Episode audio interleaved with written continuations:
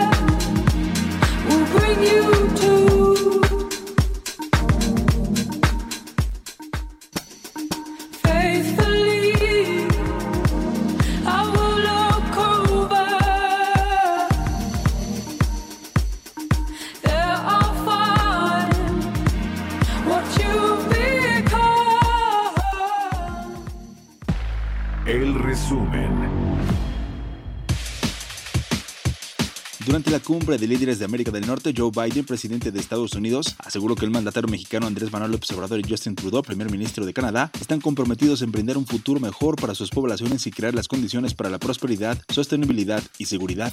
Por su parte, el presidente Andrés Manuel López Obrador reiteró que México propuso impulsar un programa de inversión productiva para sustituir importaciones.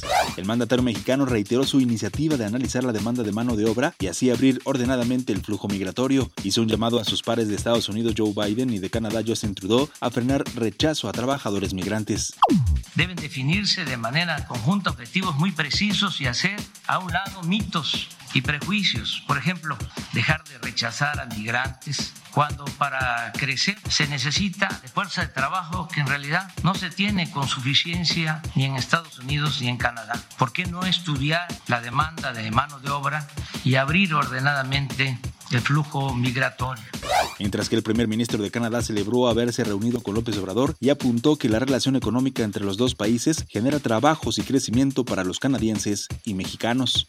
En conferencia de prensa desde la Embajada de México en Estados Unidos, el canciller Marcelo Ebrard calificó como exitosa la reunión trilateral entre México, Estados Unidos y Canadá. Destacó que la próxima cumbre de líderes de América del Norte será en la Ciudad de México en el año 2022.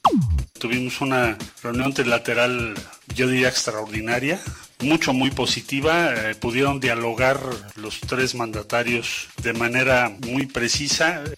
El presidente López Obrador reconoció y agradeció al presidente Biden su interés en regularizar la situación de alrededor de 11 millones de personas eh, que no tienen una condición documentada regular en Estados Unidos y, y que ha sido una de las planteamientos que ha hecho el presidente Biden.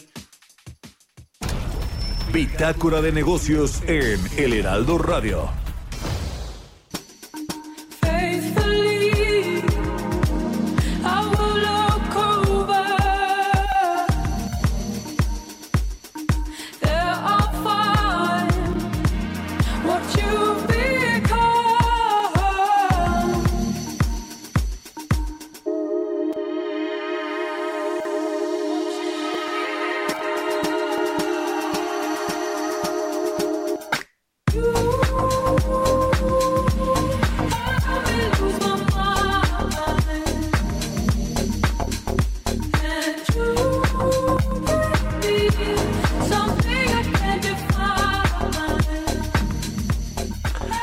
¿Qué tal? ¿Cómo están? Muy buenos días. Bienvenidos a Bitácora de Negocios. Yo soy Mario Maldonado. Qué gusto me da saludarlos en este viernes 19 de noviembre del 2021.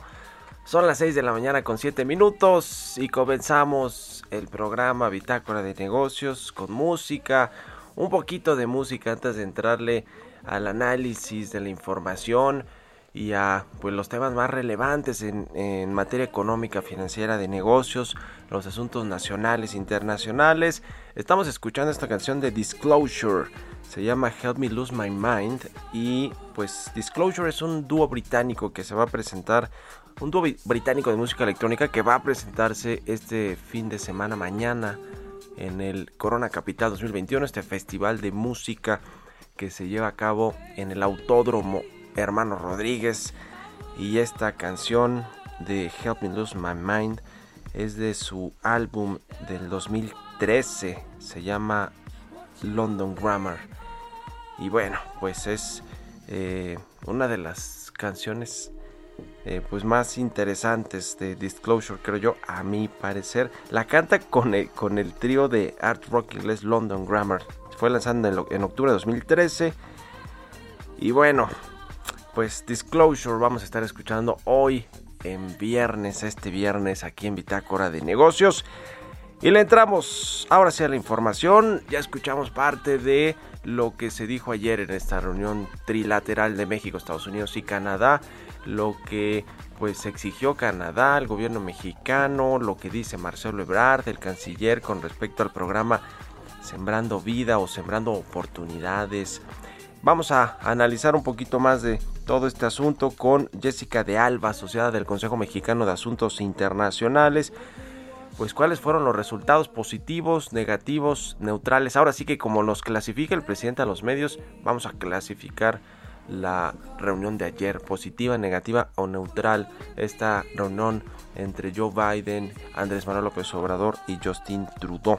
Le vamos a entrar al tema. Vamos a platicar también con Carlos Romero, el procurador fiscal de la Federación México y Estados Unidos, a propósito de la cooperación eh, bilateral México-Estados Unidos, van a trabajar eh, juntos para combatir delitos fiscales.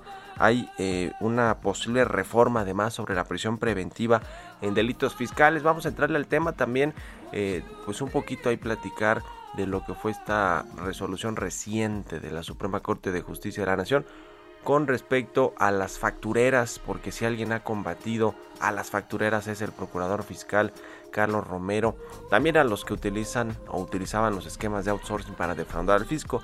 Vamos a hablar de eso con Carlos Romero, procurador de la federación y vamos a platicar también lo más importante de la semana en términos tecnológicos de innovación, la información tecnológica con Emilio Saldaña, el PISU, y en todos los viernes viene aquí a darnos un resumen de lo más importante de la semana en cuanto a la tecnología.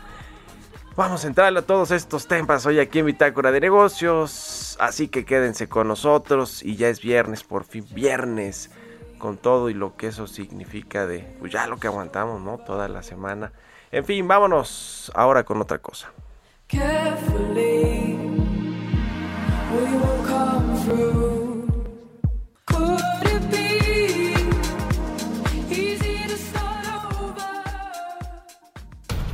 El editorial.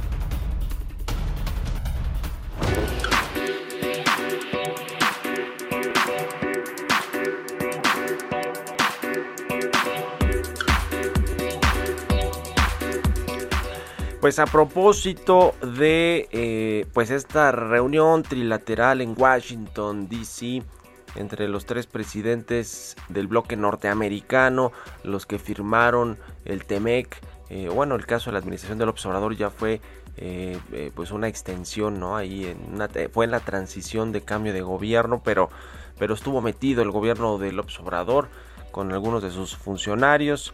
Eh, con Jesús Seade que ahora está de embajador allá en China, ya saben, ¿no? Y muchos escándalos surgieron alrededor de lo que aceptó México ya bajo la tutela de Jesús Seade como negociador del TEMEC. Pero bueno, más allá de todo eso, uno de los puntos importantes de este TEMEC, además del tema ambiental, de los compromisos medioambientales y de cambio climático que México ha suscrito en el Acuerdo de París, en la COP26, en fin, eh, y lo que significa una contrarreforma eléctrica como la que plantea el presidente, más allá de todo eso, pues hay otros asuntos importantes, ¿no? Las reglas de origen del sector automotriz, el respeto a la inversión privada, algunos asuntos ahí eh, de agro, agroalimentos, el tema de la minería, pero también, y muy importante, y de este tema sí ha habido ya repercusiones en México, y tiene que ver con la democracia sindical en México. El asunto laboral es un capítulo muy importante en este MEC y le costó mucho a México negociarlo. Y por supuesto, pues ya ha enfrentado algunos problemas. Ahí se acuerda este tema de la elección de los líderes sindicales en la planta de General Motors en Silao, Guanajuato. Eh, y algunos otros asuntos allá en Tamaulipas, también de democracia sindical. Bueno, pues en medio de esta reunión resulta que pues el presidente López Obrador eh, ahora va a tener que enfrentar esta desaseada elección sindical en ni más ni menos que el sindicato más grande de Latinoamérica, uno de los más grandes, que es el Sindicato de Trabajadores Petroleros de la República Mexicana, que pues eh, al parecer ha habido un desastre, aun cuando la secretaria del Trabajo, Luisa María Alcalde, dice que pues fue una, que ha sido una elección de eh, pues un proceso limpio, democrático, sin compra de votos, sin amenazas, sin presiones, sin embarazo de urnas, fue eh, una, una, ha sido en votaciones electrónicas, en fin.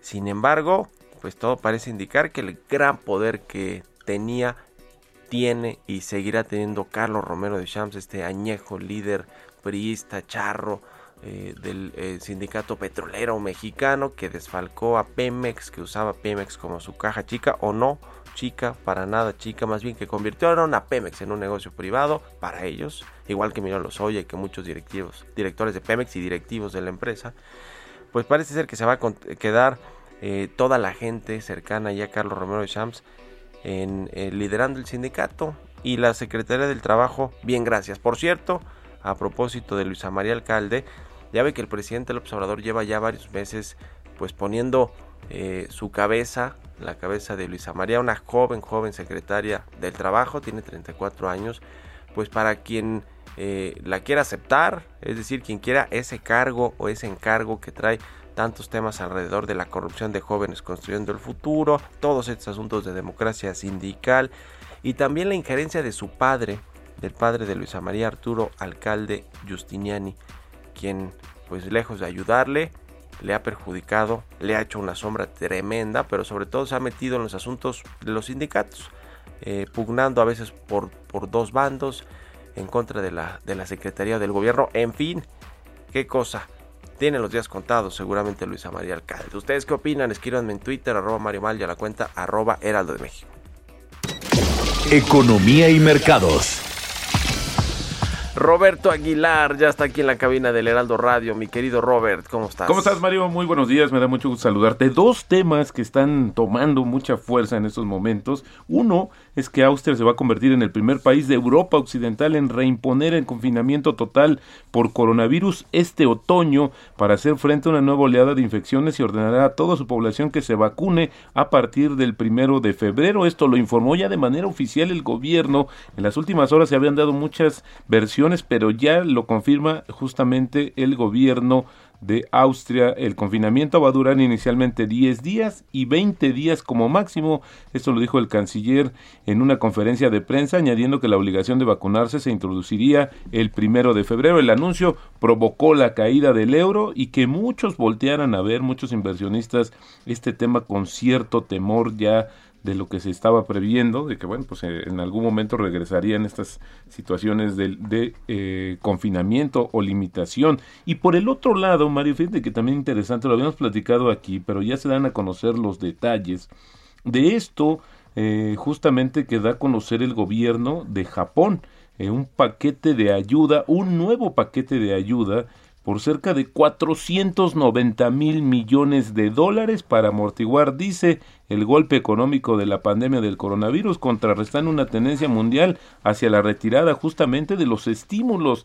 Interesante lo que sucede y vemos cómo lo tratarán los mercados, porque bueno, al final del día Japón, la tercera economía más importante de este planeta, son los temas como que están dando muchas vueltas ya sobre los mercados financieros y te comento también que el número de contagios ya supera 255 millones y los decesos rondan 5.5 millones, según un recuento más reciente de Reuters. Por su parte, el número de dosis aplicadas ya supera 7.600 millones, aunque nuevamente el promedio diario de aplicación bajó a 33.8 millones de dosis. Y en este contexto digo que Pfizer tiene previsto solicitar hoy la autorización europea para su píldora antiviral experimental destinada a tratar el coronavirus, según lo informó un periódico de circulación eh, local. Y bueno, pues habría que ver porque justamente Pfizer ha afirmado que la píldora reduce en un 89% las posibilidades de hospitalización o muerte de los adultos con riesgo de padecer una enfermedad grave. Y bueno, los gobiernos de algunas de las las mayores economías del mundo dijeron que estaban estudiando la posibilidad de liberar petróleo de sus reservas estratégicas tras una inusual petición realizada por parte de Estados Unidos antes de una reunión de los principales productores de petróleo para que se coordine una medida destinada a frenar los precios mundiales de eh, los hidrocarburos y con ello la energía. Esto ya está confirmado justamente por la Casa Blanca, pues que ya pidió directamente a países como China, también a otros grandes consumidores como India, Japón y Corea del Sur, que bueno, pues también han participado en estas conversaciones para hacer una, eh, un movimiento de manera sincronizada. Sin embargo, fíjate que Goldman Sachs sobre esta situación, justo la liberación coordinada de las reservas estratégicas de petróleo puede ser una solución, pero a corto plazo para el déficit de suministro, esto lo dijo justamente esta correduría Goldman Sachs, y también habla que la OPEP eh, pues había que recordar que eh, acordaron ceñirse a sus planes actuales de aumentar la producción de petróleo a pesar de los pedidos de Estados Unidos y un suministro adicional para enfriar el aumento de los precios, otro de los temas también importantes. Y esto también le ha pegado un poco a los precios internacionales del petróleo. Y bueno, los responsables de la política monetaria de la Reserva Federal están considerando la posibilidad de subir las tasas de interés antes de lo que creían necesario hace unos meses, a medida de que la inflación sigue subiendo y que la economía se acelera. El cambio se produce cuando el presidente Joe Biden está a punto de, de decidir si mantiene a Jerome Powell como presidente de la Reserva Federal para otro mandato o si eleva a la gobernadora Lael Brainard a ese puesto en su lugar. A principios de esta semana, Biden dijo que podría hacer un anuncio hoy mismo, pero bueno, lo ha dicho desde hace semanas, pero los mercados pues, esperarían que hoy se diera a conocer. Eh, cualquiera que sea Mario va a ser el malo de la película porque le va a tocar justamente hacer el cambio de sentido de la política monetaria en Estados Unidos. Y bueno, el gigante chino de comercio electrónico Alibaba redujo su previsión de crecimiento de los ingresos anuales por el aumento de la competencia y las medidas reguladoras, lo que hizo que sus acciones se desplomaran 11% y esto le está pegando a los mercados asiáticos y bueno, también FEMSA, esta empresa embotelladora y minorista, pues eh, nuevamente da a conocer una compra en Estados Unidos. En esta semana fueron dos, ya suma siete. ¿Qué es lo que está buscando? Pues ampliar justamente su capacidad de distribución en diferentes productos en, esa, en ese mercado el tipo de cambio cotizando en estos momentos en 20.85. Mario, fíjate que ya con esto tenemos una depreciación anual cercana a 5%. Ayer tocó el 20.88. La frase del día de hoy, los mercados pueden mantener su irracionalidad más tiempo del que tú puedes mantener tu solvencia. ¿Quién dijo esto? Keynes, John Maynard Keynes, influyente economista británico. Influyente economista. Gracias, Robert. Contrario, Mario. Nos vemos al ratito en la televisión, en el canal 10. Sigan a Roberto Aguilar en Twitter, Roberto AH6 con 20 minutos. Vamos a otra cosa. Bitácora de negocios. Vamos a platicar ahora con Jessica de Alba Ulloa, ella es asociada del Consejo Mexicano de Asuntos Internacionales de COMEXI, sobre esta reunión trilateral México, Estados Unidos, Canadá, ayer en Washington, D.C., los dos presidentes estadounidenses eh, de Estados Unidos de México y el primer ministro de Canadá. ¿Cómo estás, Jessica? Muy buenos días. ¿Qué tal, Mario? Mucho gusto estar con ustedes. ¿Qué te pareció la reunión? ¿Qué destacarías de lo que se comentó después de la previo y después de la reunión?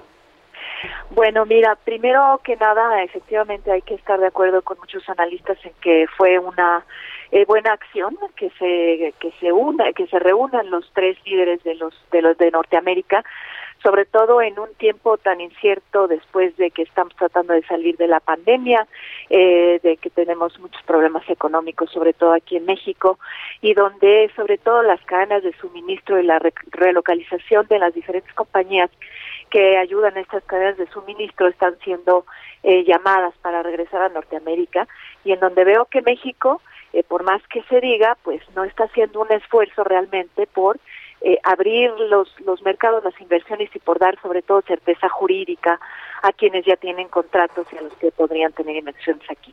Y en este sentido, pues eh, llama la atención que el presidente Biden no quiso por segunda ocasión hacer una conferencia de prensa conjunta con los tres líderes, eso es pues inaudito, la primera vez había sido también con Boris Johnson, que, también rechazó la, conferencia, y pues entonces el, el primer ministro Trudeau y, y, el, y el presidente, eh, sobre todo el, canciller, pues dieron conferencias de prensa por separado cada uno a su, a su gente.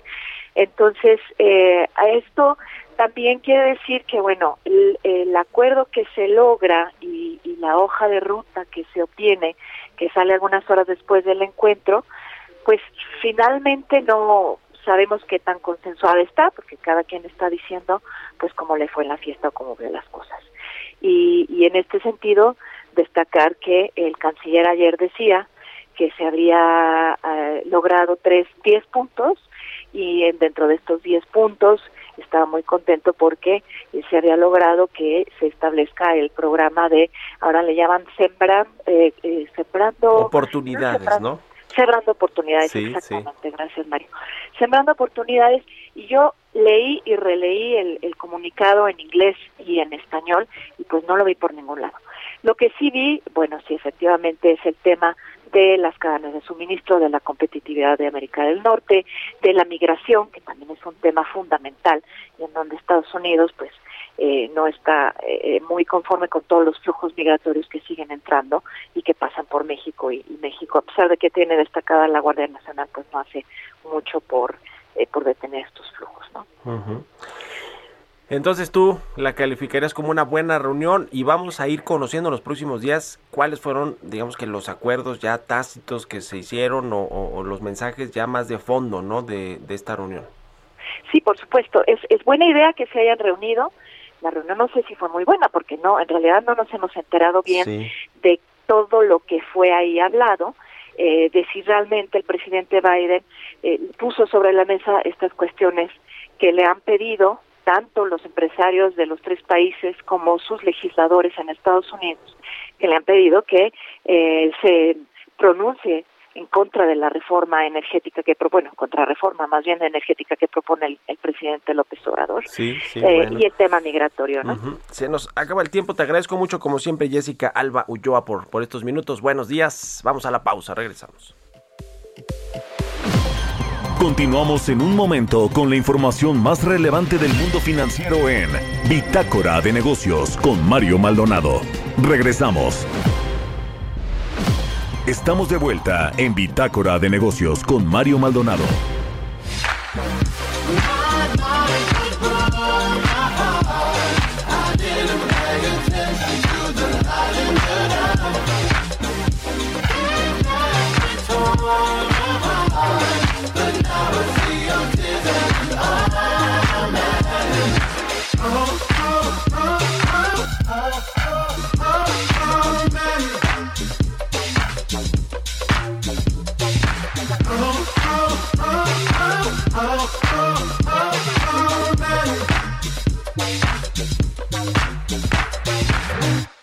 You were waiting, I was vacant.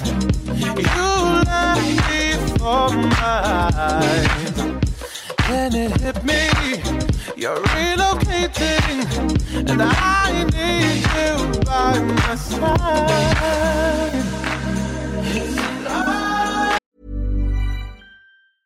Ready to pop the question? The jewelers at BlueNile.com have got sparkle down to a science with beautiful lab grown diamonds worthy of your most brilliant moments. Their lab grown diamonds are independently graded and guaranteed identical to natural diamonds, and they're ready to ship to your door. Go to Bluenile.com and use promo code LISTEN to get $50 off your purchase of $500 or more. That's code LISTEN at Bluenile.com for $50 off. Bluenile.com code LISTEN.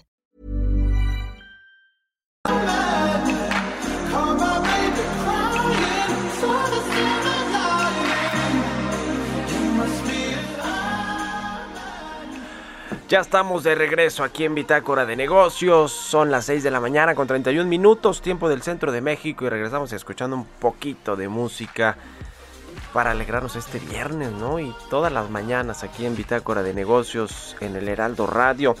Estamos escuchando a Disclosure, un grupo, una banda, un dúo de música electrónica del Reino Unido que va a estar mañana en este festival de música aquí en la Ciudad de México, el Corona Capital 2021, en el Autódromo Hermano Rodríguez. Y esta canción es, es otra distinta a la, que, a, la que arrancamos el programa, se llama Omen. Este Disclosure con Sam Smith, también un cantante británico el segundo sencillo del álbum de estudio Caracal del 2015. Vámonos al segundo resumen de noticias con Jesús Espinosa.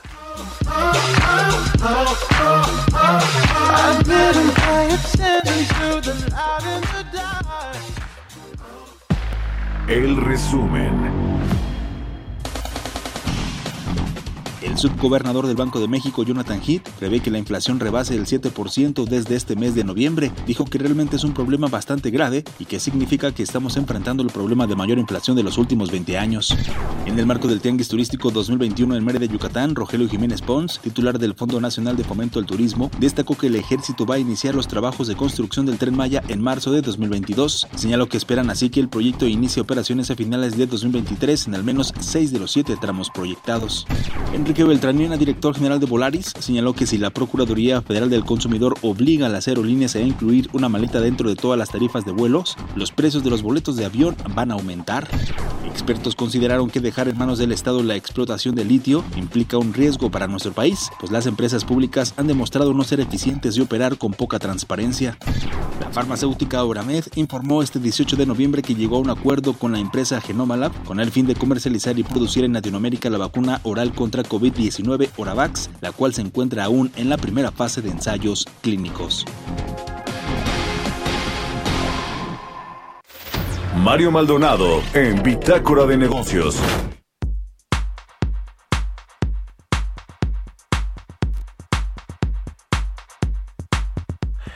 Y bueno, ya le decía al inicio del programa que, pues en este contexto de la reunión trilateral entre México, Estados Unidos y Canadá, los presidentes de estos tres países del bloque norteamericano, también en asuntos de cooperación internacional, bilateral con nuestros socios comerciales principales, eh, Estados Unidos y Canadá, el procurador fiscal de la Federación, Carlos Romero, y otros líderes de agencias americanas eh, se reunieron eh, para abordar pues temas que tienen que ver con las investigaciones conjuntas que tienen eh, los tres países, los casos específicos eh, en los que México pues está combatiendo con todo el asunto de la defraudación fiscal, la evasión fiscal, el uso de las facturas falsas, las malas prácticas también en temas como el outsourcing, ¿no? la subcontratación laboral.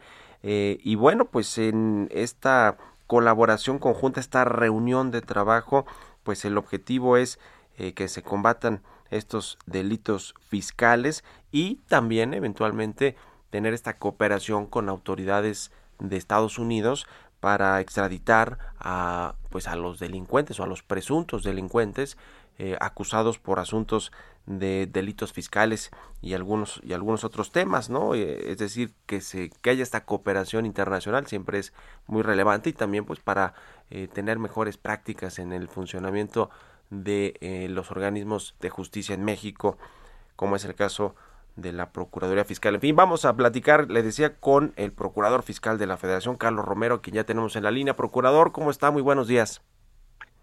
Mario, muy buenos días, gusto en saludarte y un saludo a todo tu auditorio. Muchas gracias por tomar la entrevista, procurador. ¿Cómo estuvo esta reunión con los directores de operaciones globales del Servicio de Impuestos Internos, la Dirección de Extradiciones del Departamento de Justicia de Estados Unidos. Me imagino que todo esto pues se inscribe también en esta en esta reunión de, de, los presidentes, ¿no? Que tomó lugar ayer en Washington D.C. Eh, pues sí, la verdad fueron reuniones muy productivas. Eh, hay mucho interés también de la gente del gobierno de Estados Unidos en apoyar en los casos que nosotros estamos planteando.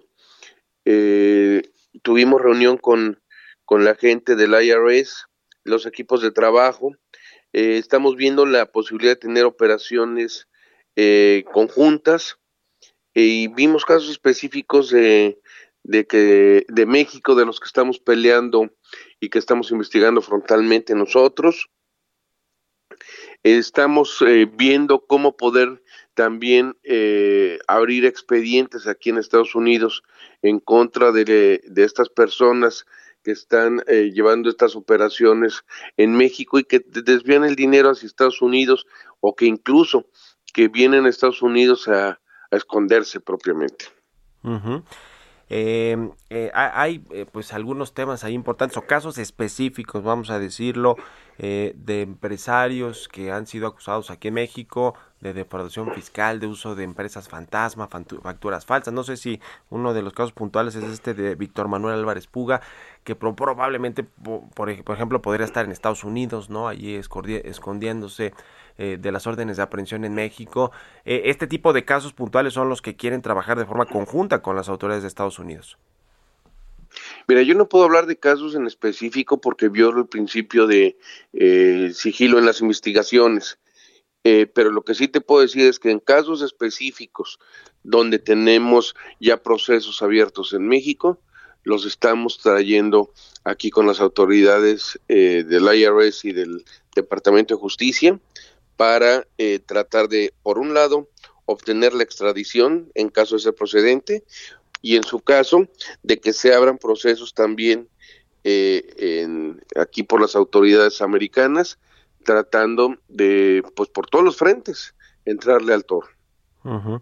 Esta cooperación con las agencias de Estados Unidos, eh, que están allí inscritas también en el Departamento de Justicia, además de de proveerse de información, ¿no? Sobre los casos importantes o cuando hay estos eh, personajes o presuntos delincuentes escondidos allá, que eh, hacia dónde más puede llevarnos, ¿no? Porque México creo que tiene una cooperación internacional muy importante, pero hacia dónde más puede llevar este este fortalecimiento de los casos de los expedientes, de las querellas que se que se que se mandan aquí a las fiscal, a la Fiscalía General de la República. Mira, sí te quiero decir que esto que estamos haciendo es algo novedoso. Eh, México nunca había estado interesado en seguir estos casos eh, con los Estados Unidos. Nunca se había buscado a las autoridades americanas para tratar el caso de delitos eh, fiscales y financieros. Las autoridades americanas les llamó mucho la atención, vieron algo novedoso, vieron un área de oportunidad y quieren entrarle. Entonces, eh, creo que nos va a poder llevar a, por un lado, en, los casos donde haya eh, peculado o desvío de recursos públicos, el poder recuperar el dinero por parte de las autoridades mexicanas. En los casos donde eh, tengamos casos abiertos, podemos solicitar la extradición y en los casos donde haya eh, procesos donde incluso estén cometiendo delitos en Estados Unidos, el que puedan ellos iniciar procedimientos y tratar de armar los casos con ellos aquí en Estados Unidos y que en, su caso también lleguen a estar presos en este país pues interesante esta, esta reunión. Otro asunto importante, procurador, que queremos platicar con ustedes sobre este asunto de, de, de, la reforma a la prisión preventiva en delitos fiscales. Tuvimos ya como antecedente el, fallo de la Suprema Corte de Justicia de la Nación. Usted ha comentado ahí que pues este eh, eh, tema podría pues que quitarle el, miedo al fisco, ¿no? Es decir, que, no le teman al fisco toda vez que quien defraude o quien use facturas falsas, eh, etcétera, pues no va a tener esta prisión eh, preventiva oficiosa. ¿Cómo eh, se está preparando esta, esta reforma o, digamos, se está analizando la posibilidad de proponer una reforma sobre la prisión preventiva en los delitos fiscales?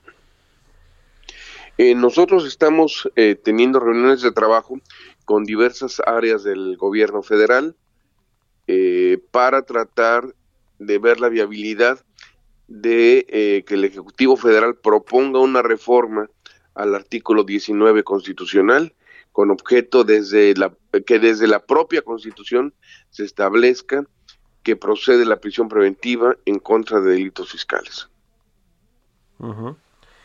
Eh, ya platicamos un poquito sobre lo que significaba este fallo de la, de la Corte o esta decisión, ¿no? De no em, eh, considerar como pues a, quien defraude por más de creo que son 8 o 9 millones de pesos o que use estas facturas falsas, empresas fantasma pues para defraudar o evadir impuestos, eh, y que y que bueno pues no tendrán esta prisión preventiva no eh, eh, oficiosa.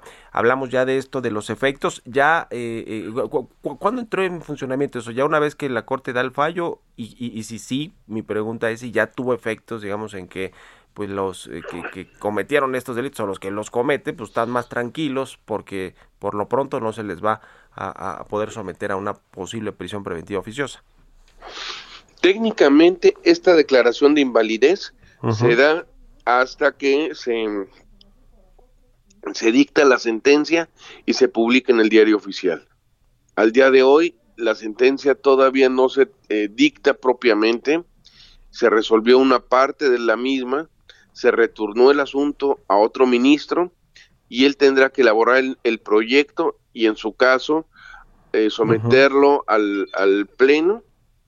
Y una vez que esté en el pleno, eh, resolverlo y ya que se resuelva, mandarlo al diario oficial y hasta ese momento es cuando se declara la invalidez.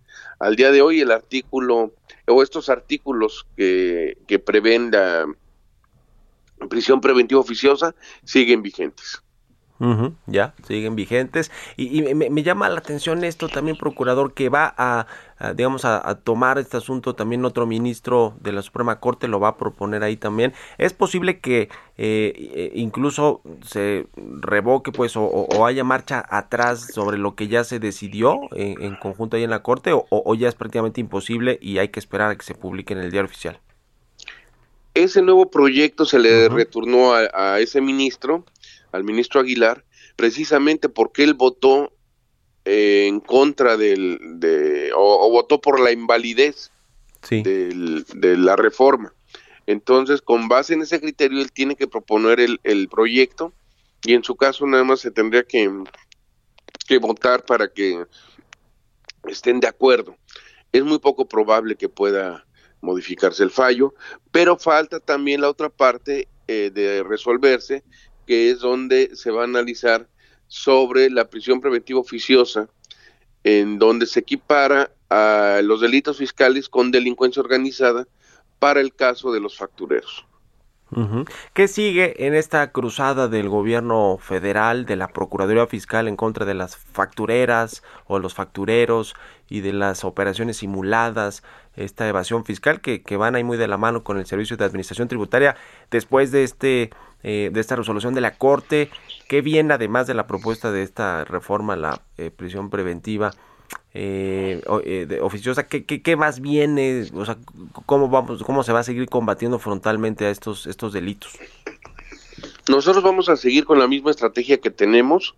En los casos donde vamos a proponer prisión preventiva oficiosa, vamos a solicitar la prisión preventiva justificada y en esos casos vamos a seguir atacando a quienes, por un lado, eh, eh, se dedicaron a traficar con facturas, a los eh, delincuentes organizados, a los factureros, y por el otro lado, a los que compraron facturas o que recibieron asimilables a salarios.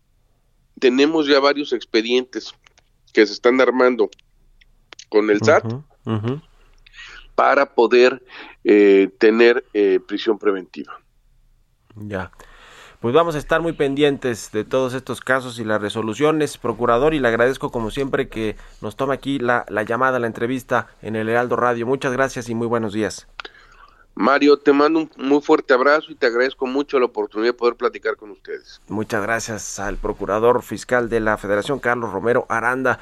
Pues sí, sobre este tema eh, del combate no frontal directo a las factureras, a los evasores de impuestos, que vaya que ha funcionado por lo menos con la reforma que se hizo a los códigos penales, fiscales, etcétera y que bueno, ahí de alguna manera con el fallo de la Corte se, echa para atrás un poquito. Algunos lo consideraban terrorismo fiscal, así, así, puramente, claramente. Pero bueno, pues finalmente hacía que muchos de los grandototes o ya no cometieran estos delitos de uso de facturas falsas, empresas fantasma y operaciones simuladas, o que los despachos de eh, fiscalistas pues se tuvieran más cuidado de, utilizar estos esquemas. Ahí también la jefa del SAT, Raquel Buenrostro, ha puesto la mano muy dura en contra de los defraudadores del fisco. Todo, todo esto apoyado, por supuesto, por el presidente del observador. Pero bueno, es una cruzada importante, interesante, necesaria, que ha tenido sus matices. Y uno de esos matices lo puso hace unos días, unas semanas, la Suprema Corte de Justicia de la Nación. Vamos a otra cosa con las historias empresariales. Son las 6 con 46 minutos. Historias empresariales.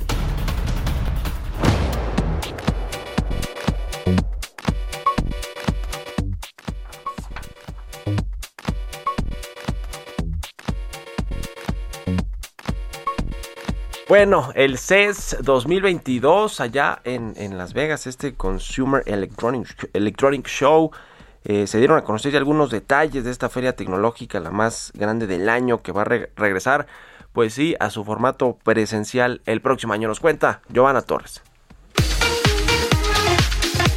Este jueves se confirmó y adelantó lo que viene en el CES 2022, la Feria de Electrónica de Consumo y que se realizará en Las Vegas, en el estado de Nevada de Estados Unidos del 5 al 8 de enero del próximo año. Cualquier persona mayor de 18 años y afiliada a la industria de la tecnología de consumo es elegible para registrarse en el CES comprobando su afiliación. Después de que en el 2020 el evento se llevó a cabo de manera virtual debido a la emergencia sanitaria por el COVID-19, para esta nueva edición está programado que el CES 2022 regrese a Las Vegas con un evento presencial. Se espera la presentación de nuevos productos desde televisores y teléfonos hasta dispositivos domésticos inteligentes, robots, vehículos electrónicos y mucho más. A la fecha, ya son 1.700 empresas confirmadas y nuevos escenarios en el mapa. Compañías como Amazon, Google, LG, Microsoft, Samsung y Sony, entre otras. Gary Zafiro, presidente de la Asociación de Tecnología del Consumidor, adelantó que habrá muchas tecnologías enfocadas a alimentos, además de varias empresas especializadas en la industria aeroespacial. Señaló que otras de las tendencias que se ve con mucho crecimiento es salud y vehículos eléctricos, donde incluso estos últimos tendrán un espacio más grande en el centro de convenciones de Las Vegas. Para Bitácora de Negocios, Giovanna Torres. Tecnología.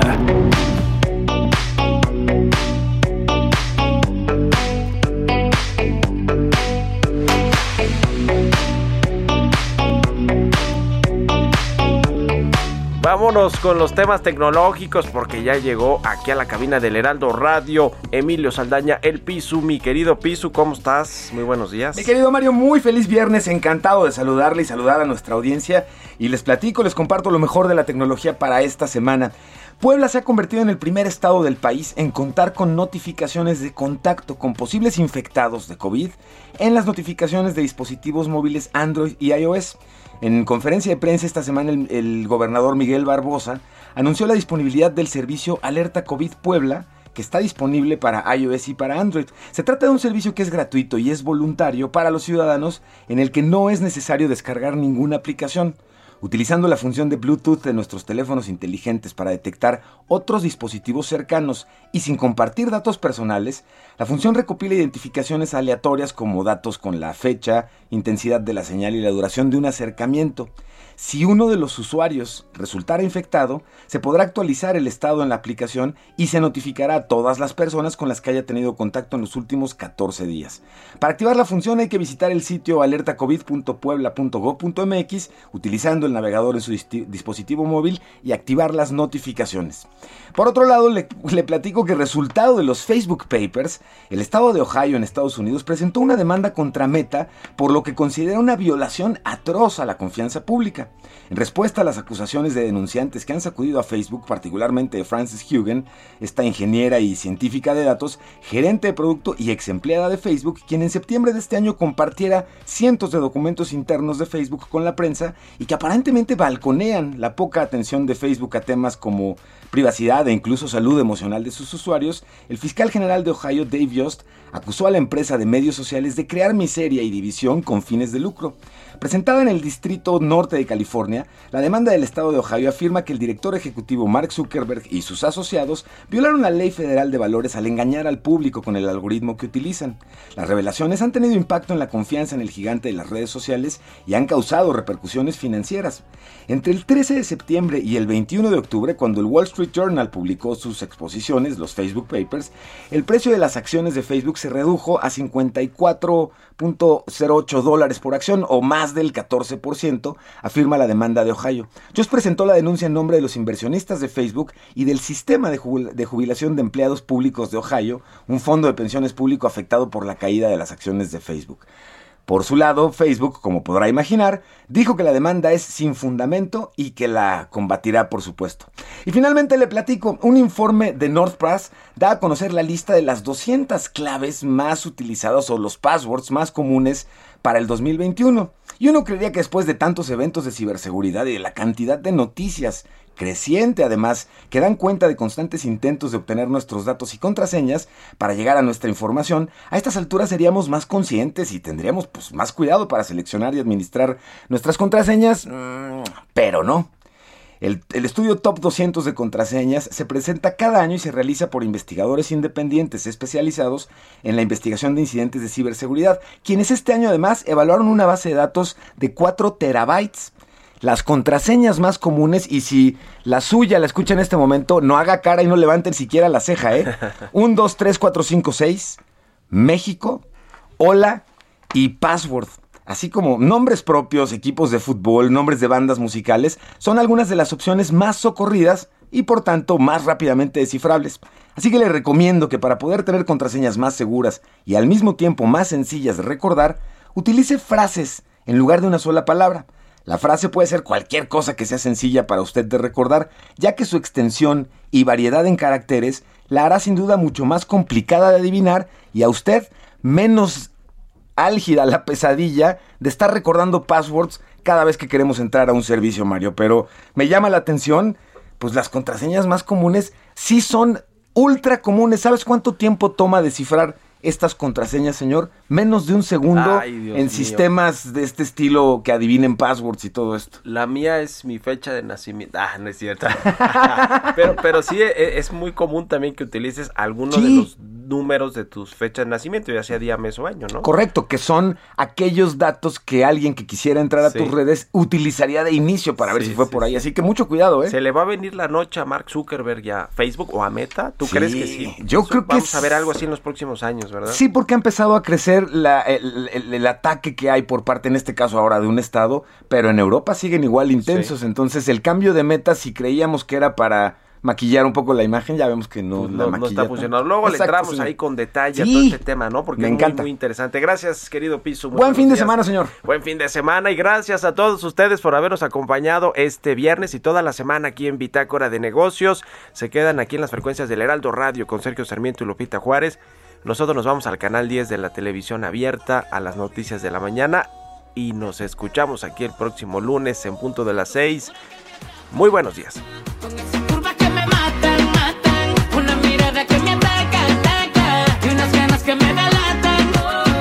tu figura